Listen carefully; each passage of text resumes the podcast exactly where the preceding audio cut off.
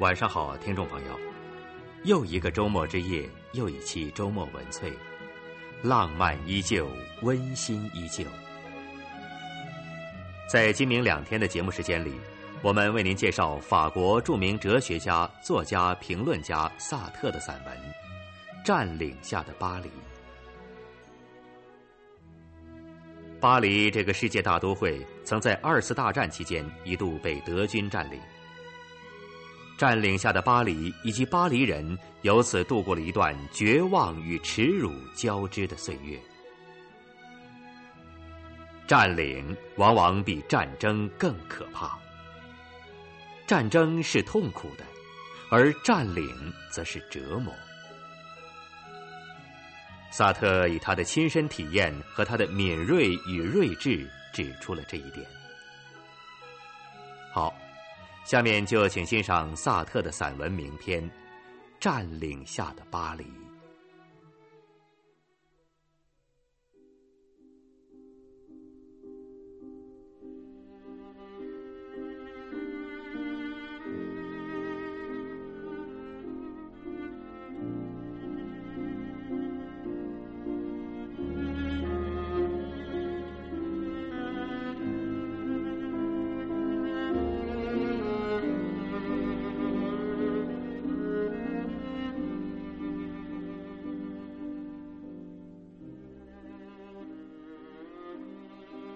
许多英国人和美国人来到巴黎时，发现我们没有他们想象的那样消瘦，无不感到惊讶。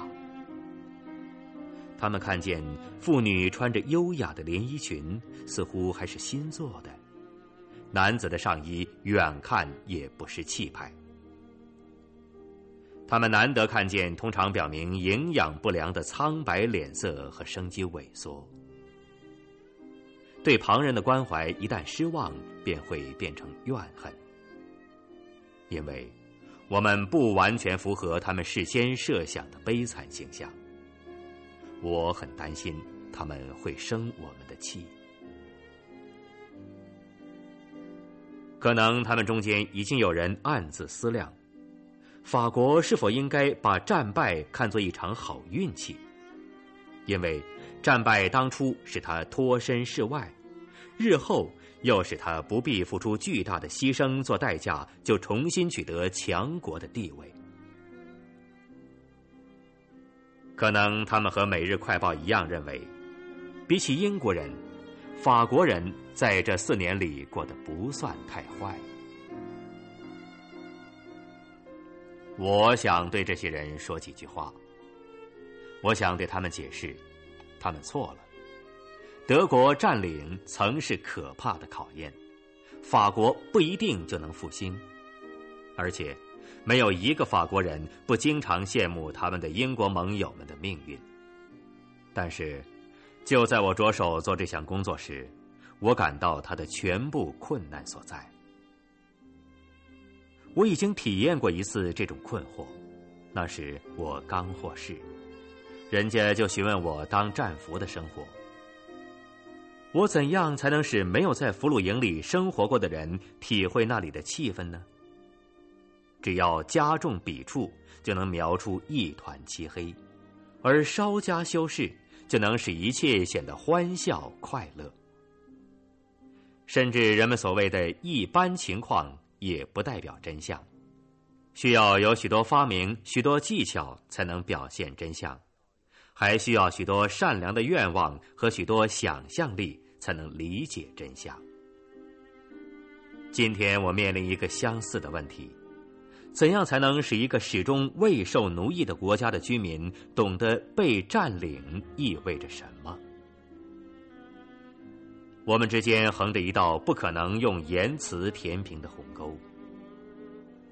法国人之间谈论起德国人盖世太保。抵抗运动和黑市交易时，一说就明白，因为他们经历了同样的事件，因为他们有相同的回忆。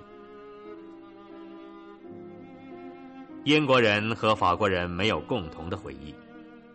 伦敦骄傲的经历的一切，巴黎却是在绝望和耻辱中经历的。我们需要在谈论自己时不带感情冲动，你们则需要学会听懂我们的声音，学会抓住那些不能言传、只能意会的事情。可以用一个手势或片刻的沉默表示的所有一切。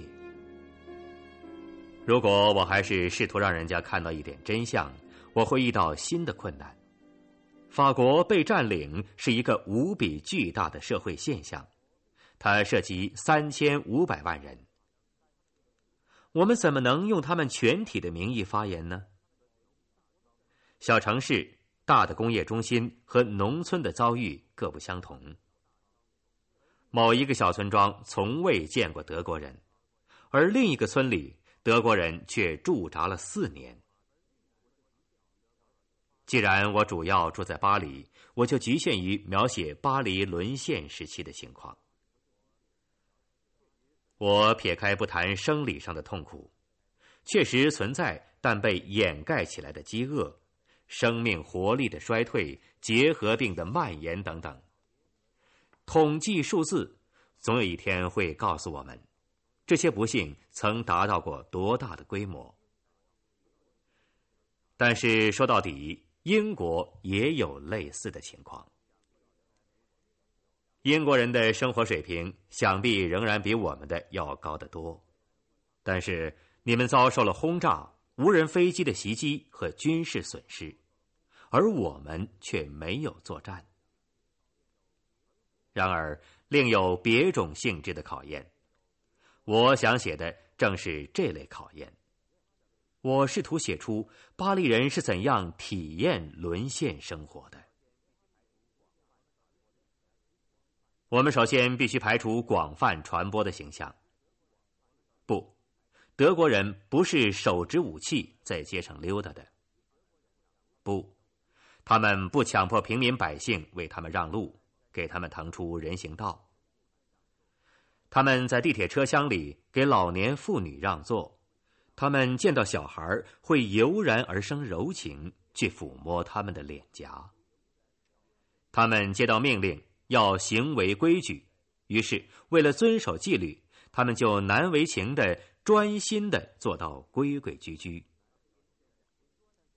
他们有时甚至显示一种天真的，但是找不到用途的善良愿望。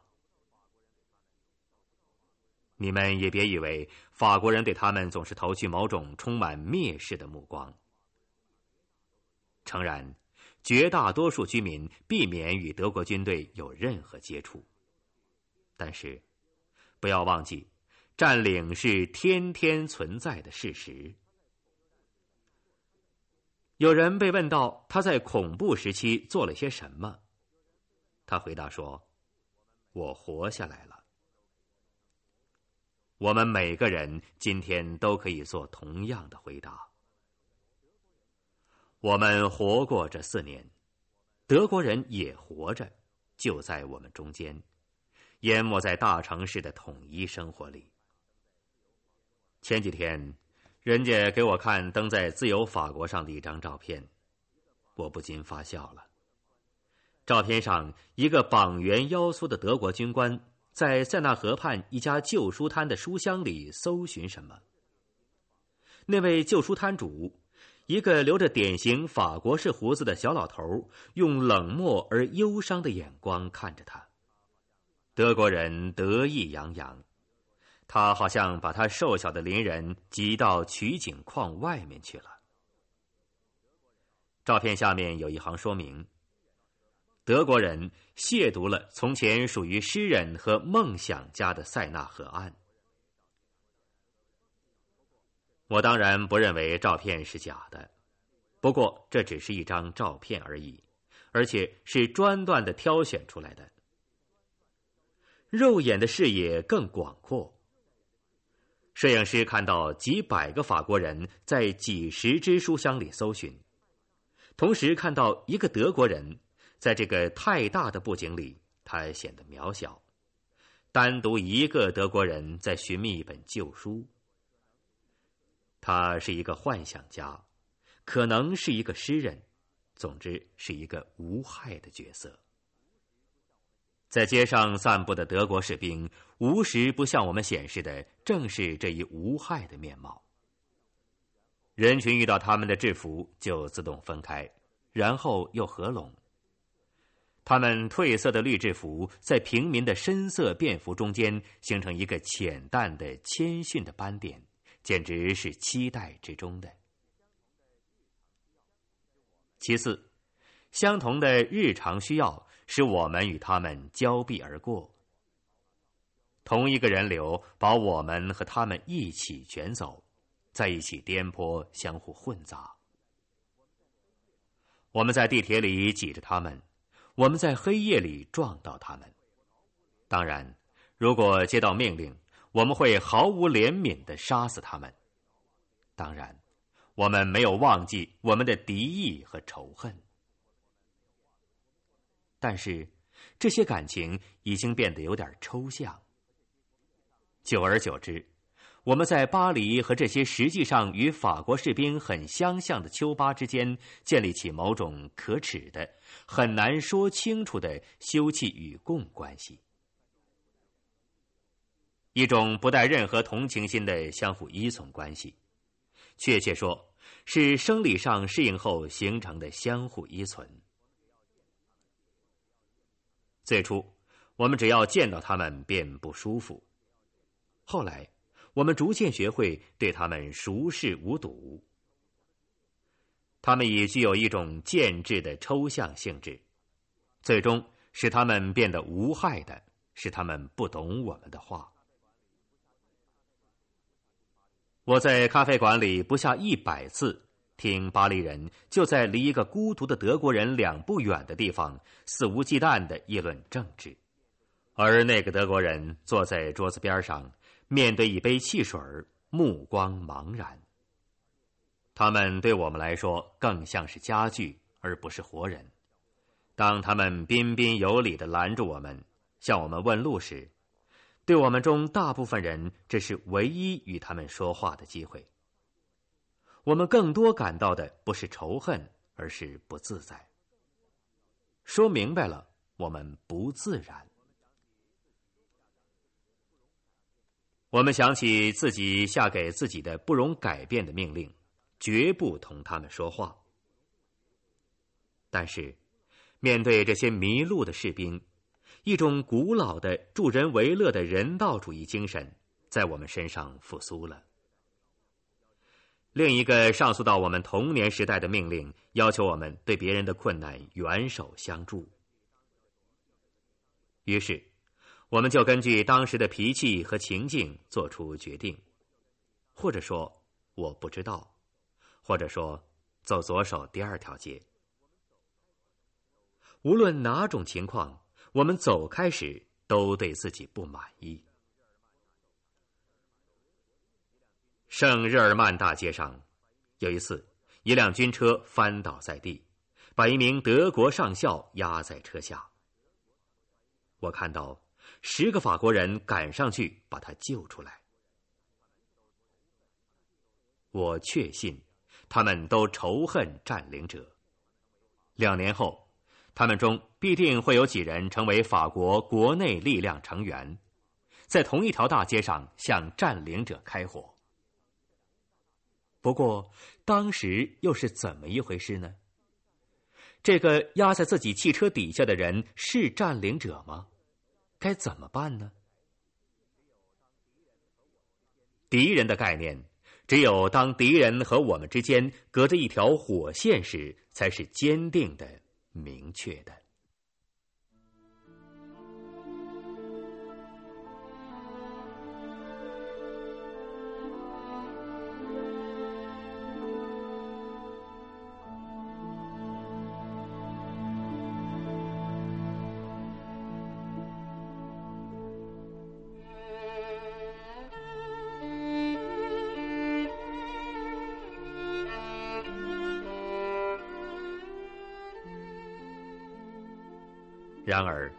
确实有一个敌人，而且是最可憎的。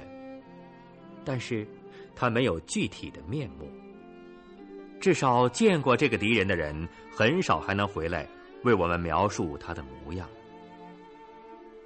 我想把它比作一条章鱼，它躲在暗处，攫住我们中最优秀的人，使他们消失的无影无踪。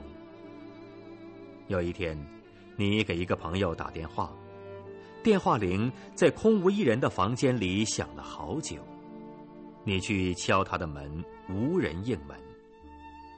如果门房带你破门而入，你会在门厅里发现两把靠在一起的椅子，椅子腿之间满是扔掉的德国香烟的烟头。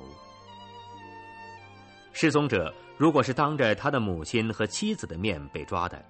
他们会证明说，把他带走的德国人很有礼貌，跟在街上向我们问路的德国人完全一样。当他们到弗西林荫道或者柳林街时，人们彬彬有礼的接待他们。他们临走时，偶尔还能听到安慰的话。然而，在弗西林荫道或者柳林街。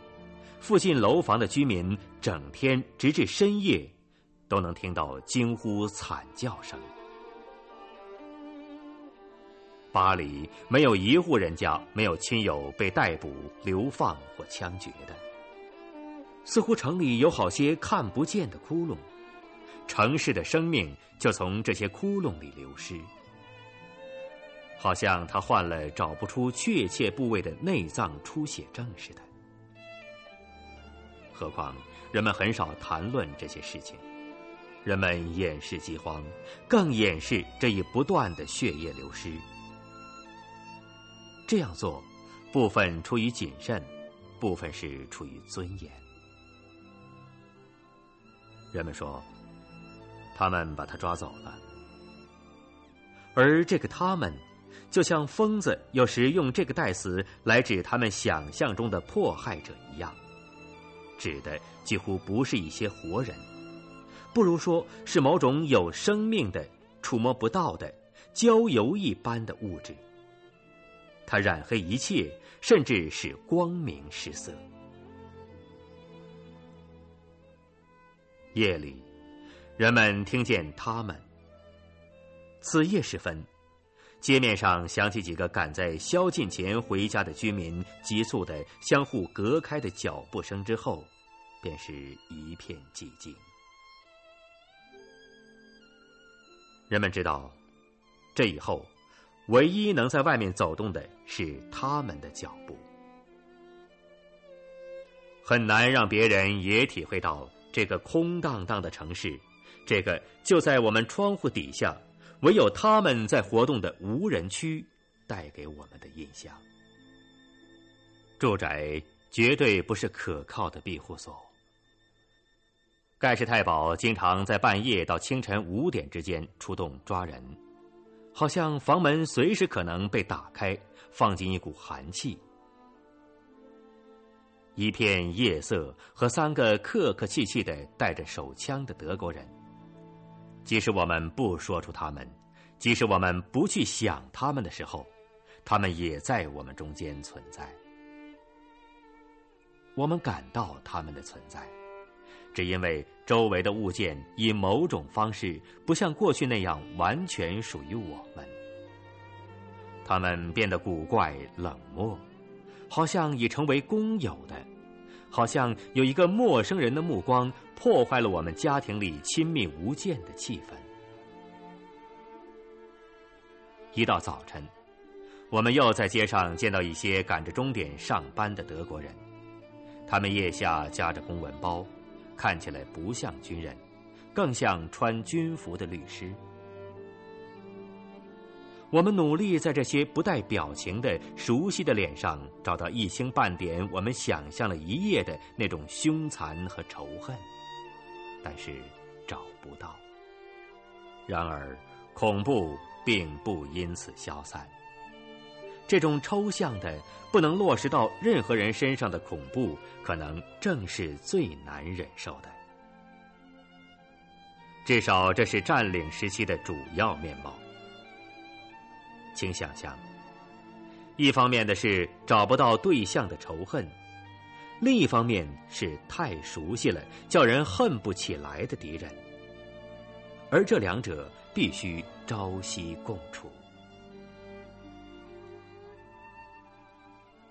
这一恐怖还有许多别的原因，但是在进一步说清楚之前，必须避免一个误会。人们切不要把这一恐怖想象成一种强烈的惊心动魄的情绪。我已经说过，我们活下来了。这就是说，人们可以工作、吃饭、交谈、睡觉，有时甚至还能发笑。虽然笑声难得听到，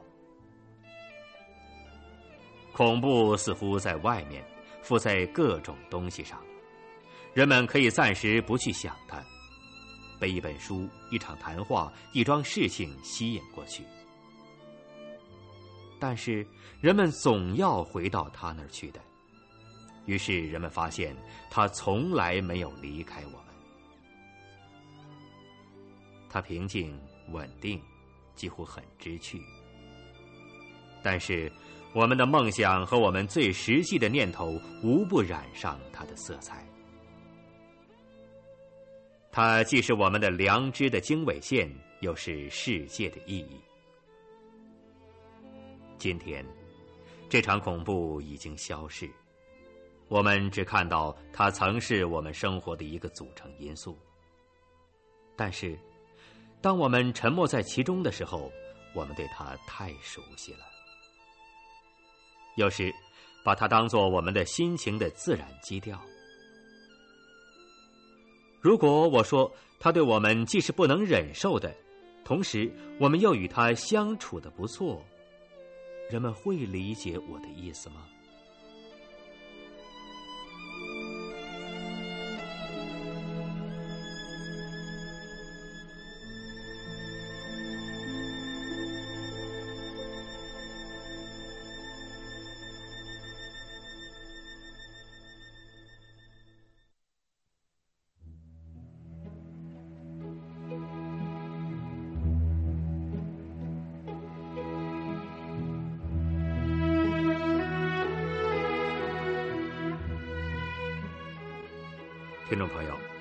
由于时间关系，萨特的散文《占领下的巴黎》今天就为您播送到这里了。文章的第二部分，我们将在明晚的周末文萃节目中播出，欢迎您到时收听。最后，责任编辑郝卫群，录音师蒋树珍，播音员刘慧，感谢各位收听，我们下次节目时间再会。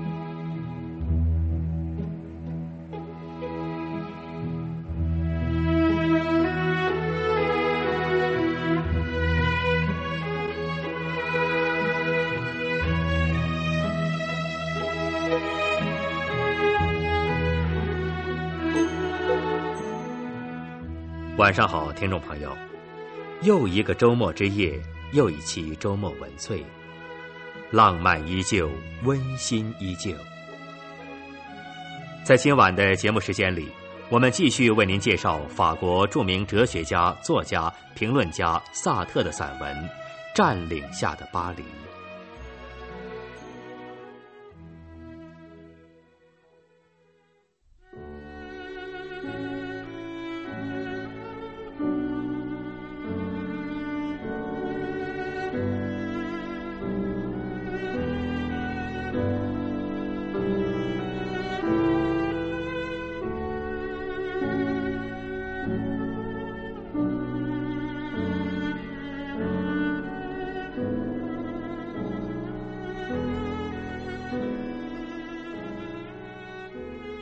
说，有些精神病患者总觉得有一个残酷事件打乱了他们的生活。但是，当他们试图理解到底是什么事情给他们留下如此强烈的印象，使他们的过去和现在截然断裂时，他们却什么也没有找到，什么事情都没有发生过。我们的情况也差不多，我们无时不感到与过去的一切联系被切断了，传统断裂了，习惯亦然。我们不太理解这个变化的意义，战败本身也不能完全解释这个变化。今天，我看清这是什么了：巴黎死。不再有汽车，不再有行人，除非是某几个终点在某几个街区。人们在石头中间行走，好像所有人都迁走了，而我们却被遗忘留下来了。首都的边边角角还残留一些外省生活情趣，剩下的是一座大城的骨骼。气势不凡，但毫无生机。它对我们变得太大、太空了。人们一眼望不到尽头的街道显得太宽，距离显得太大，远景显得太开阔。人们在这座空城里会迷失方向。巴黎人于是待在家里，或者不离开他们的街区。这些庞大威严的宫殿，一到晚上就坠入绝对的黑暗之中。他们害怕在其间穿行。说到这里，也应该避免夸张。我们中许多人曾经喜欢资产者的宁静生活，喜欢这个失血的首都在月光下古色古香的魅力，但是。他们的乐趣也染上一丝苦涩，在自己的街上，围着自己的教堂和自己的区政府散步，感到的却是一种掺杂着忧伤的喜悦，与在月光下参观罗马古竞技场和雅典帕提农神庙一样。世间还有比这更苦涩的事情吗？一切都是废墟。第十六区无人居住的华屋关着百叶窗，被征用的旅馆和电影院前设置了白色路障。人们会突然撞上去。酒吧间和商店在整个战争期间都关门停业。老板不是被流放，就是死了或失踪了。雕像只剩下底座，花园不是被七拐八弯的障碍物隔成两半，就是被钢骨水泥的暗堡弄得面目全非。还有楼房顶上所有那些灰扑扑的巨大字母，那不再点亮的霓虹灯广告，在商店橱窗里，人们看到的广告好像是刻在墓碑上的文字。随时供应酸菜肉丝、维也纳点心，请到涂盖欢度周末，专修汽车。你们会说，我们也经受了这一切。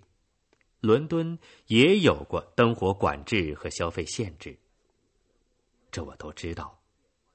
但是，你们生活里的这些变化的意义与我们的不一样。伦敦即使受到伤害，灯火不明，仍是英国的首都；巴黎却不再是法国的首都了。从前，条条公路、条条铁路都通向巴黎。巴黎人待在自己家里，等于待在法国的中心、世界的中心。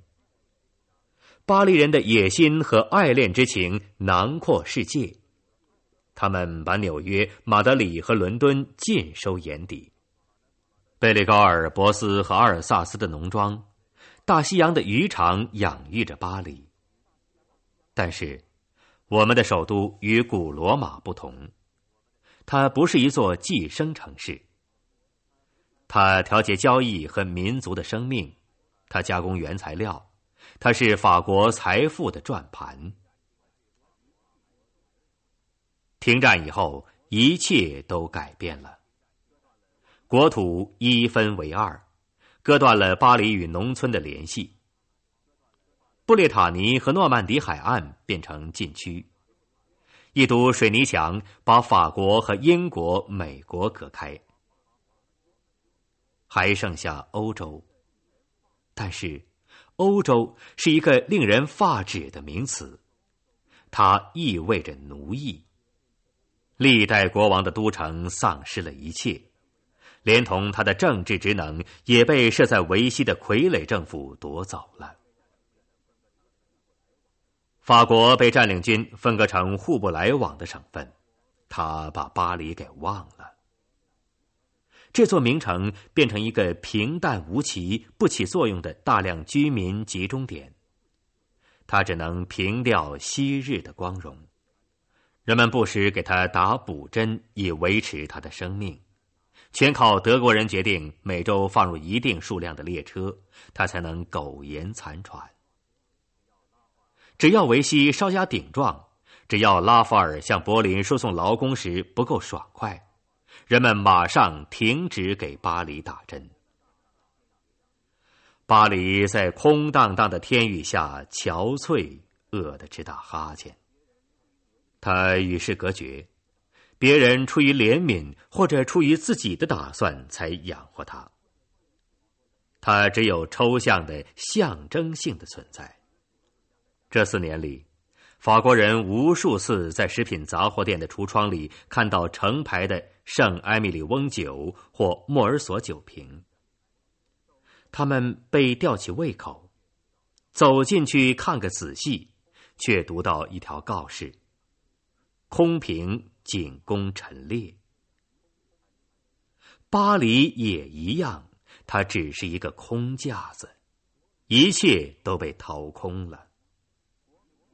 卢浮宫里没有画国民议会里没有议员，参议院里没有参议员，蒙田中学里没有学生。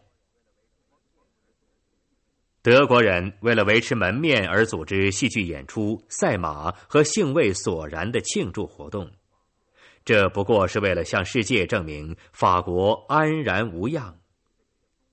既然巴黎还活着。这是中央集权制度造成的奇特后果。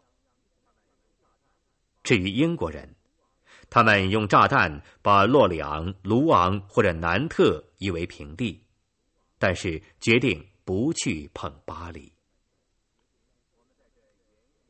于是，我们在这奄奄一息的城市里，享受到一种象征性的死一般的宁静。在这块孤岛周围，钢铁和火焰如雨水从天而降。但是，如同我们未被接受参与我们的外省的劳作一样，我们也没有权利分担他们的痛苦。一个象征，这个勤劳爱动怒的城市，变得只是一个象征。我们面面相觑，自己问自己：是否我们本人也成了象征？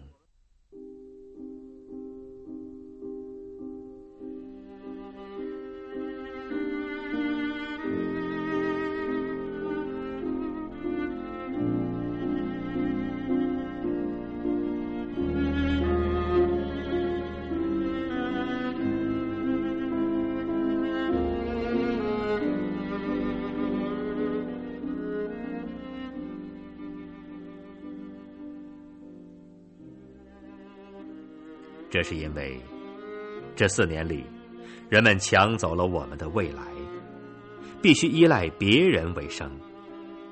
而对于别人，我们不过是物。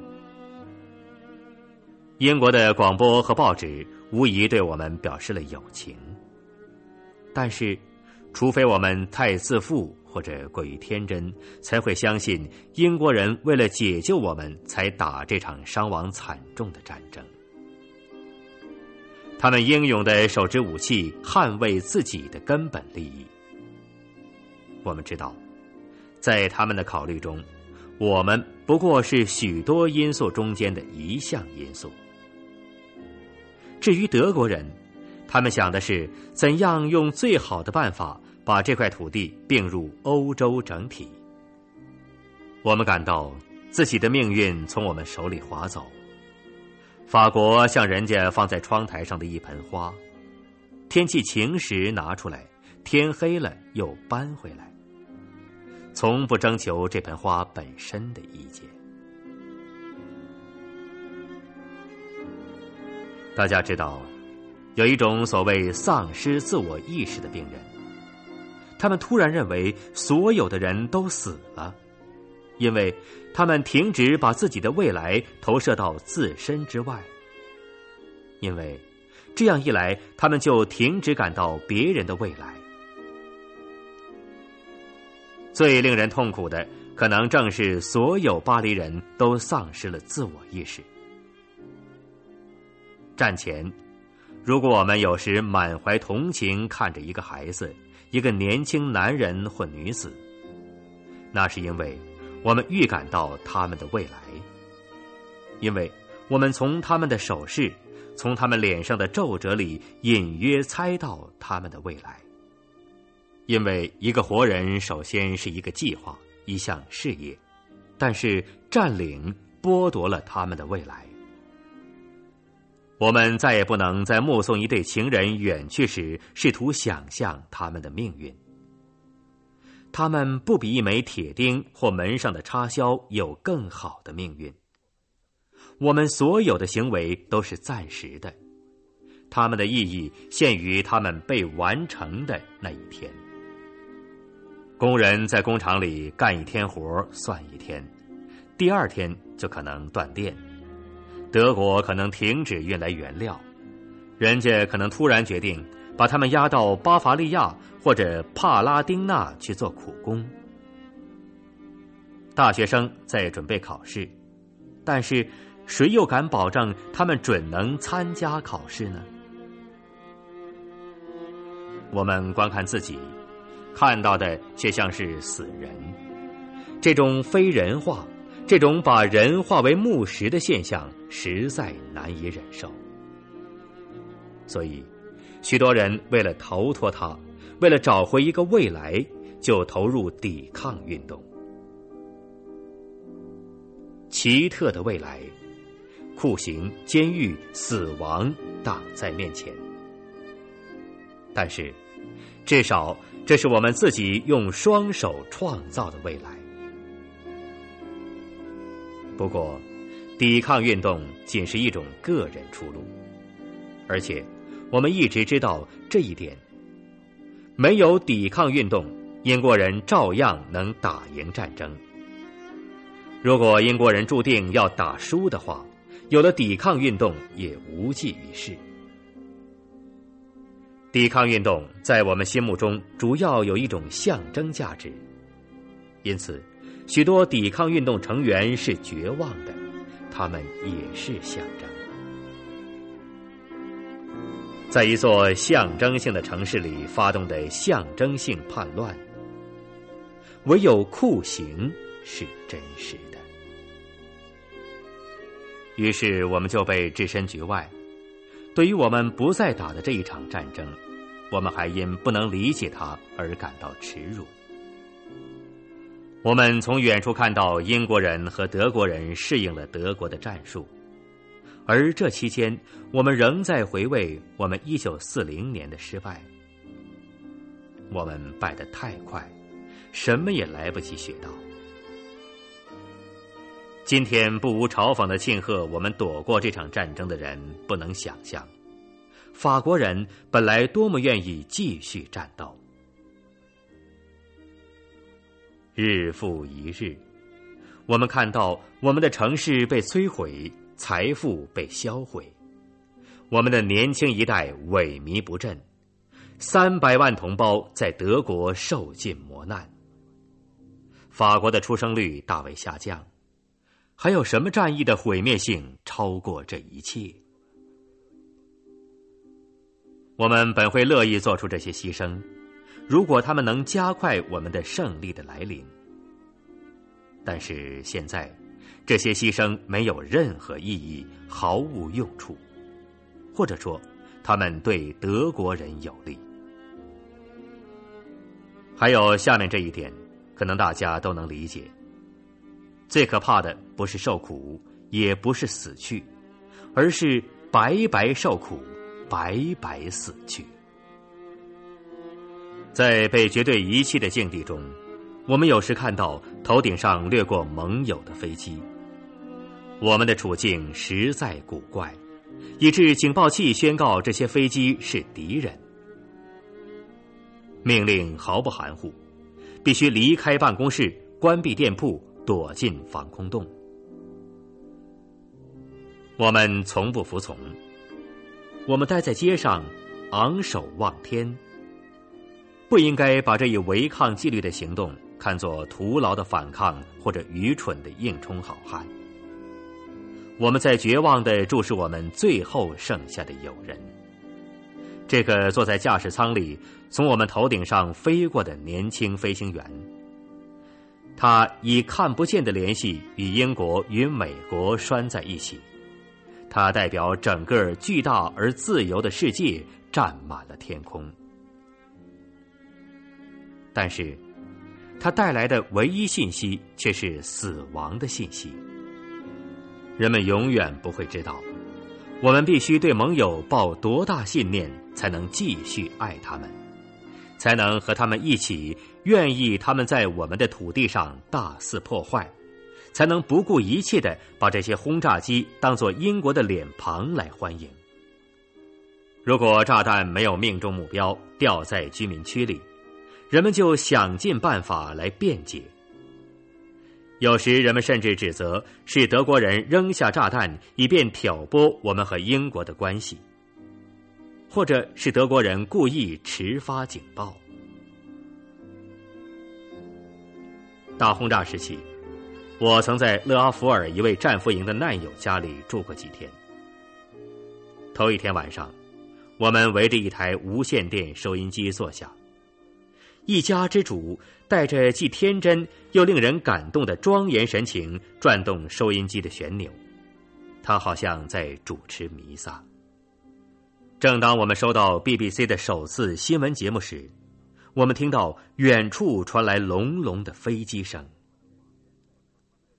我久不能忘在场一位妇女，既惊恐万状，又大喜欲狂。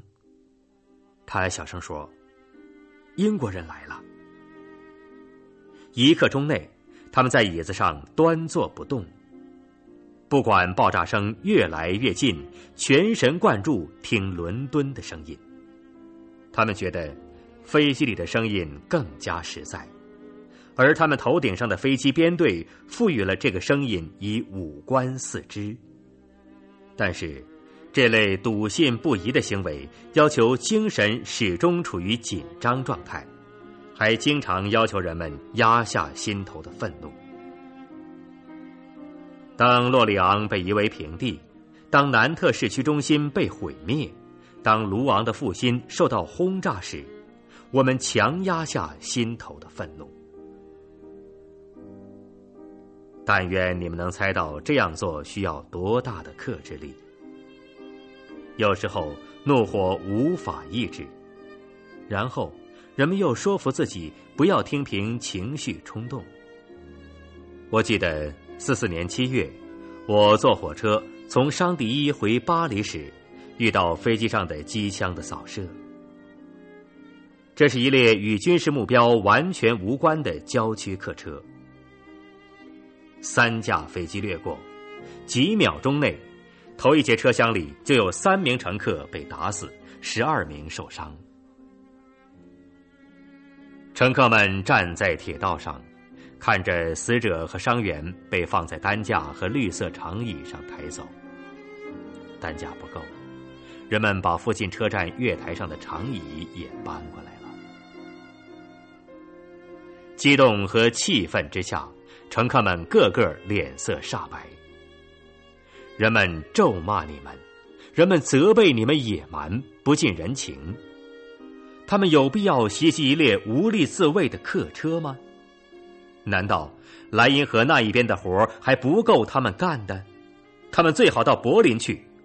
可不，那边的高射炮想必让他们害怕了。等等。然后，突然有人找到了解释。听着，通常他们总是瞄准机车，这样不会伤害任何人。不过，今天。人家把机车编在最后，于是他们就朝头一节车厢开枪了。他们飞得那么快，没有发觉这个变化。大家立即闭口不语。人们心头轻松了，因为飞行员没有犯下不能原谅的错误，因为我们可以继续爱你们。我们经常受到诱惑。很想恨你们，我们必须与这种诱惑斗争。在我们遭受的不幸中，这可不是最小的一项。我还可以作证，那一天，在我们的战胜者德国人讥讽的目光下，我们眼看你们在城市近郊造成的火场上冒起浓烟，我们那时候孤独到了极点。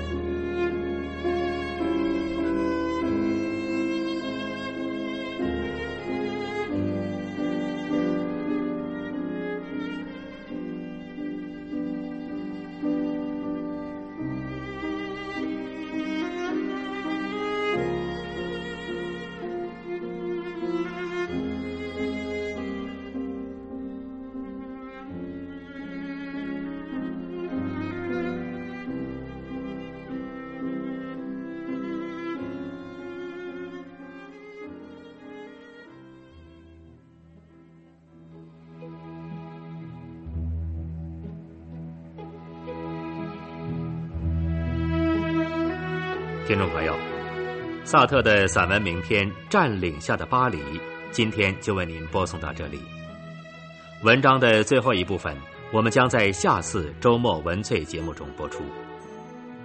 周末文萃节目每周六日晚十一点三十分到十二点，为您播出三十分钟的文学节目，欢迎您到时收听。责任编辑郝卫群，录音师蒋树珍，播音员刘慧，感谢各位收听，我们下次节目时间再会。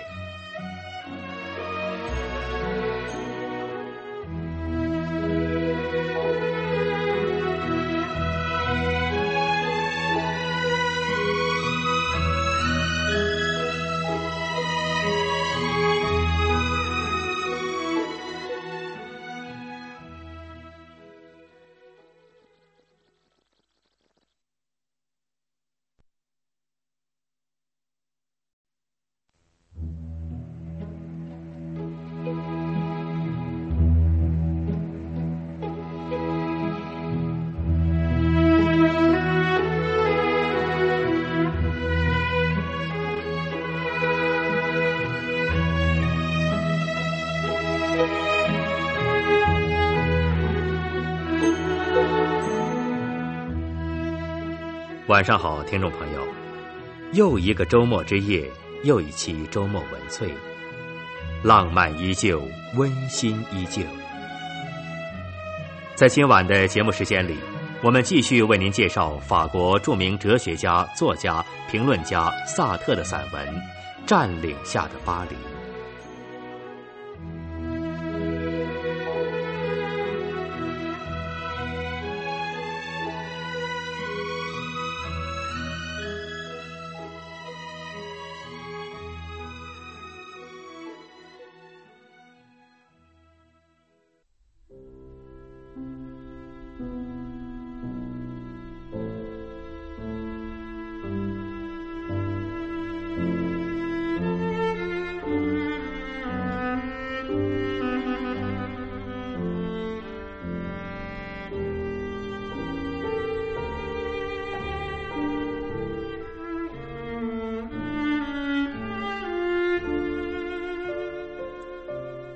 然而，我们不敢埋怨，我们内心有鬼。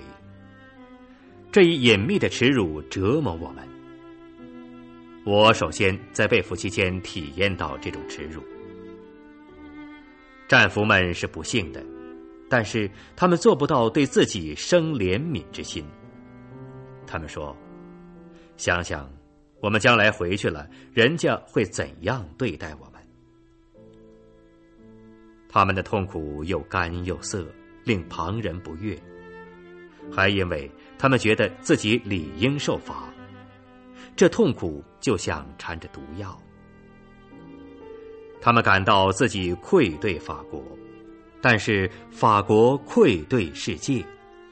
为自己的不幸伤心落泪，也能带来安慰。但是，当我们到处受到蔑视时，我们又怎么可能怜悯自己呢？和我同一个战俘营的波兰人毫不掩饰他们对我们的轻蔑，捷克人责怪我们在三八年抛弃了他们。有人告诉我，一个从战俘营逃出来的俄国人躲在安茹一名法警家里，他谈到我们时老挂着微笑。法国人。兔子，兔子，你们自己对我们也不是一直都很温和的。我还记得，我们听斯穆茨元帅的某次演说时，不得不强行保持沉默。这以后，当然我们转过这样的念头，索性屈辱到底，再增添一些，也许。我们本有可能为自己辩护。世界上三个最大的强国花了四年才打败德国。当我们单独抵抗德国的攻击时，我们一上来就被打垮，不是自然而然的事吗？但是，我们不想辩解，出于为国家赎回荣誉的需要，我们中最优秀的人投入抵抗运动。其他人迟疑不决，内心不安。他们反复咀嚼自己的自卑情绪。有一种痛苦，人们必须承受，既不能认定自己不该遭此报应，又不能把它当作赎罪手段。你们难道不认为这是世上最难忍受的？但是，正当我们就要陷入不能自拔的悔恨之中的时候，维希政府成员和合作者们试图把我们推进去，结果反而使我们止步不前了。占领，这不仅是战胜者在我们的城市里常住下来，这也是他们在所有的墙上、所有的报纸上，愿意让我们看到我们自己龌龊不堪的形象。合作者们首先呼吁我们要正视现实。他们说：“我们打败了，输要输得漂亮，承认我们的过错吧。”紧接着又说：“应该承认，法国人轻浮、冒失、爱吹牛、自私。我们一点不了解别的民族。战争是在我们国家分崩离析时突然袭来的。墙上的幽默招贴嘲笑我们最后的希望。面对如此卑劣的行为，如此拙劣的计谋，我们倒想为自己感到自豪了。可惜，我们刚抬起头，就在自己身上重又找到了我们真正的悔恨理由。我们就这样整天六神无主，感到不幸，却又不敢对自己明言，蒙受耻辱，同时羞愧的无地自容。我们的不幸达到顶点，每走一步路，吃一顿饭，甚至吸一口空气，都不能不与占领者同流合污。和平主义者们在战前一再向我们解释：一个被占领的国家应该放弃战斗，做消极抵抗。这话倒是好说，但是为了使消极抵抗有效，火车司机必须拒绝开车，农民必须拒绝离地。这样做的话，战胜者可能会感到不方便。虽然他们可以从自己国土上取得给养，可是被占领的民族肯定过了几天就会统统死光。因此，必须工作，为民族维持图具外观的经济组织，不管经历多少毁灭和抢劫，为它保存最低限度的活力。然而。最微小的经济活动也会对敌人有利。敌人扑到我们身上，把他的吸盘紧贴住我们的皮肤，与我们同生共死。我们的血管里生成的每一滴血都有他们一份。人们关于合作者谈论的很多。诚然，在我们中间有真正的法监，对他们。我们不以为耻。每个民族都有自己的渣子，总有那么一批不得志、心怀怨恨的人，利用灾难或革命得逞于一时。一个民族组合中，总有吉斯林或拉法尔这样的人存在，本是正常现象，如同自杀率或犯罪率一样。但是，我们感到不正常的是国家的处境。全国都在与敌人合作。游击队是我们的骄傲，他们不为敌人工作。然而，如果农民想养活游击队员，就得继续饲养家畜，而其中一半必定被运到德国。我们一举一动都有双重意义。我们永远也不知道应该完全责备自己呢，还是完全赞同自己。一个微妙的毒汁，使我们最好的举动也带上毒素。我只举一个例子：火车司机和司炉工是令人钦佩的，他们的冷静、勇气和经常表现的献身精神，拯救了成千上万人的性命。他们使载着粮食的货车安抵巴黎。他们中大部分人是抵抗者，而且证明了这一点。但是，他们热心保护法国铁路器材，却对德国有利。这些被奇迹般保存下来的机器，随时可以被征用。他们搭救下来的人中，也有前往勒阿弗尔或瑟堡的军人。运送食品的列车也载着军用物资，所以这些本心只想为同胞效劳的人，势所必然的站在我们的敌人一边，反对我们的友人。每当把勋章挂在他们胸前时，实际上是德国向他们授勋。从战争开始到结束，我们没有承认自己的行为，我们无法要求对自己的行为后果负责。病毒无所不在，任何选择都是坏的，然而又必须选择，并且对之负责。我们的心脏每一次跳动都加重一分我的犯罪感，我们为之毛骨悚然。维希政府一直要求我们团结一致。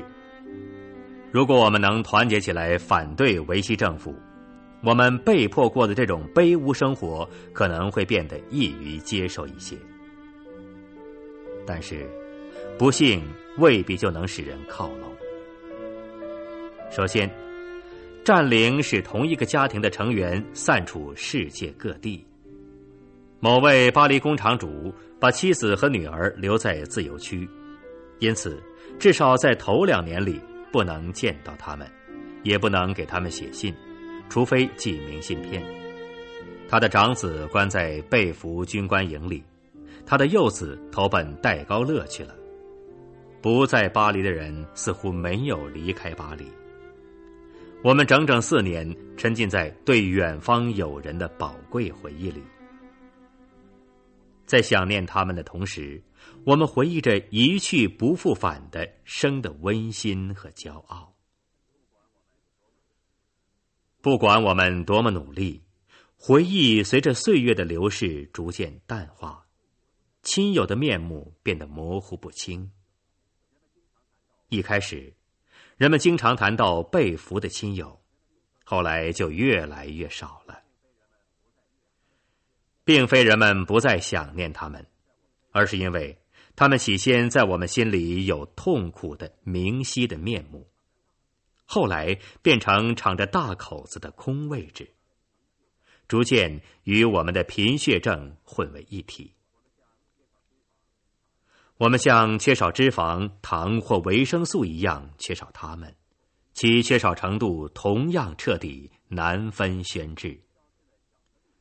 同样消失了巧克力或鹅肝酱的回味，对某些阳光灿烂的日子的记忆，对七月十四日八十里广场的舞会与情侣的一次散步，海边的一个夜晚，以及法国的光荣的回忆。我们的生理需要缩小了我们的记忆，因为人什么都能将就。我们又有了新的耻辱。凑合着我们的贫困，我们饭桌上无精甘蓝和我们仍享有的少得可怜的自由，乃至我们干涸的内心活下去，我们变得日益简单化。最后，我们只谈论食物，与其说这是出于饥饿或对明天的恐惧，不如说，因为寻找食物来路是我们唯一能够得着去做的事。何况，占领唤醒了古老的纠纷，加剧了法国人之间本来存在的不和。法国分成北区和南区，使巴黎和外省以及北方和南方之间古老的对立重新复活。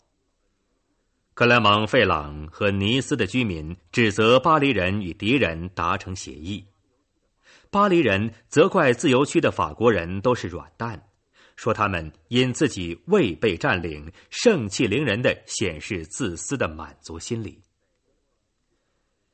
在这一方面，应该说，德国人践踏停战条约，把全法国置于占领军直接控制下，倒是帮了我们一个大忙。他们重建了我们民族的团结，但是别的冲突依然存在，例如。农民与市民的冲突。农民长期以来一直以为自己受城里人蔑视，这下轮到他们报复，对城里人趾高气扬了。后者反过来指责他们为黑市提供货源，存心使市民挨饿。政府则火上加油，他发表的讲话一会儿把农民捧到天上。一会儿责备他们把收获隐藏起来，豪华餐厅的居傲气派更是工人与资产阶级对立。说实话，光顾这类场所的主要是德国人和一小撮合作者，但是这类场所的存在使社会不平等有目共睹，劳动阶级也不可能不知道。主要是他们被征发到德国去做劳工，资产阶级没有或几乎没有被触动。据说，这是德国人运用策略的结果。他们有意挑起不和，或者这是因为工作对德国更有用。我不知道该怎么想，但是这也是我们不能有明确见解的一个标志。我们不知道应该为大学生中的大多数免于流放而庆幸呢，还是应该出于患难与共的精神，希望这一厄运不分区别的打击所有社会阶层。为了面面俱到，需要指出，战败加剧了两代人之间的冲突。四年内，一九一四后的老兵责怪一九四零年的士兵打输了战争，而后者又指责他们的前辈丢失了和平的机会。不过，你们不要想象法国陷于四分五裂，真相没有那么简单。这些争执主要表现为对一个巨大的、笨拙的团结愿望的阻碍。可能历史上从未有过如此多的善良意愿，人们朦胧的向往着新秩序的来临。雇主就整体来说倾向于对雇员让步。无论何地，每当两名地铁乘客在拥挤的车厢里互不相让，每当一个不够灵活的骑自行车者与一个躲避不及的行人发生争执，人群里总有人轻声说：“这又何苦呢？”法国人之间还吵架，当着德国人的面。但是，占领造成的局面本身，德国人在我们之间树立的壁垒以及秘密斗争的需要，使得这些善良意愿在大多数场合派不到用场。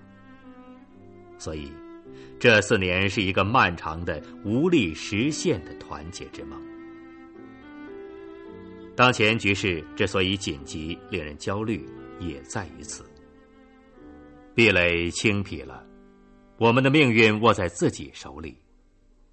是重又复苏的古老纠纷，还是这个巨大的团结愿望将取得胜利呢？你们从伦敦望着我们，请你们大家多少保持一点耐心。占领时期的回忆还没抹掉，我们刚刚醒过来。拿我来说。我在街角遇到一名美国兵时，会本能的突然一惊，我以为他是德国人。反过来，一名躲在窖里的德国军人迫于饥饿出来投降。巴黎解放后半个月，他就可以骑自行车在香榭丽舍大街畅行无阻。人们太习惯德国人的存在了，以致对他们视而不见。我们需要许多时间才能忘记过去，而明天的法国还没有露出它的真面目。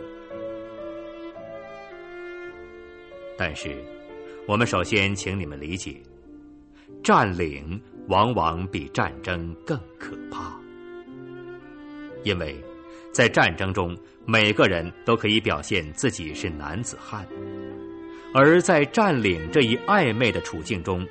我们真的不能行动，甚至不能思想。在这个时期，抵抗运动除外，法国大概说不上始终表现的很伟大。但是，你们首先应该理解，积极的抵抗必定只能限于少数人。其次，我以为。这一小部分人义无反顾的自愿以身殉难，他们足以补偿我们的种种软弱之处。最后，如果这篇文章能帮助你们衡量我们国家在羞辱、在极度厌恶、在愤怒中忍受的一切，我以为你们会和我一样认为，他有权得到尊重。包括他的过失在内。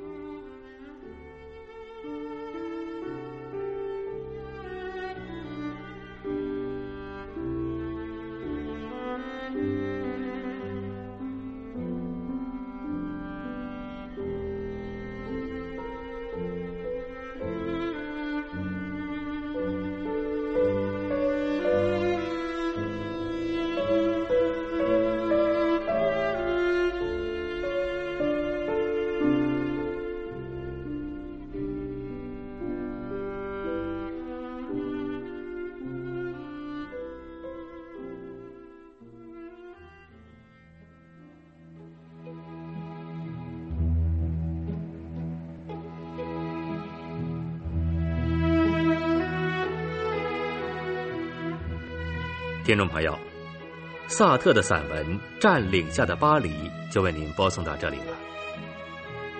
作者低回婉转，三至其意，机遇心中的难言苦衷，终于一吐为快。洋洋万余言，只为了说出一句话：占领往往比战争更可怕。战争是痛苦的，而占领则是折磨。为身临其境者，若肯想想身边的人或事，当会有同感。让·保尔·萨特出生于一九零五年，一九八零年去世。出生于巴黎一个中产阶级家庭。中学时代，除爱好文学外，还对哲学产生了浓厚兴趣。一九二四年，求学于巴黎著名的高等师范学校。一九三三年赴柏林的法兰西学院进修，在胡塞尔指导下研究现象学，并正式接受存在主义。第二次世界大战爆发后，他应征入伍。一九四零年被德军俘虏，关进集中营。一九四一年获释后，继续任教，并与人组织了社会主义与自由的反法西斯组织。一九四三年出版了《存在与虚无》一书，该书的出版标志着他成为存在主义的最大代表。值得一提的是，一九六四年萨特拒领诺贝尔奖。好，今晚的周末文萃节目就播送到这里。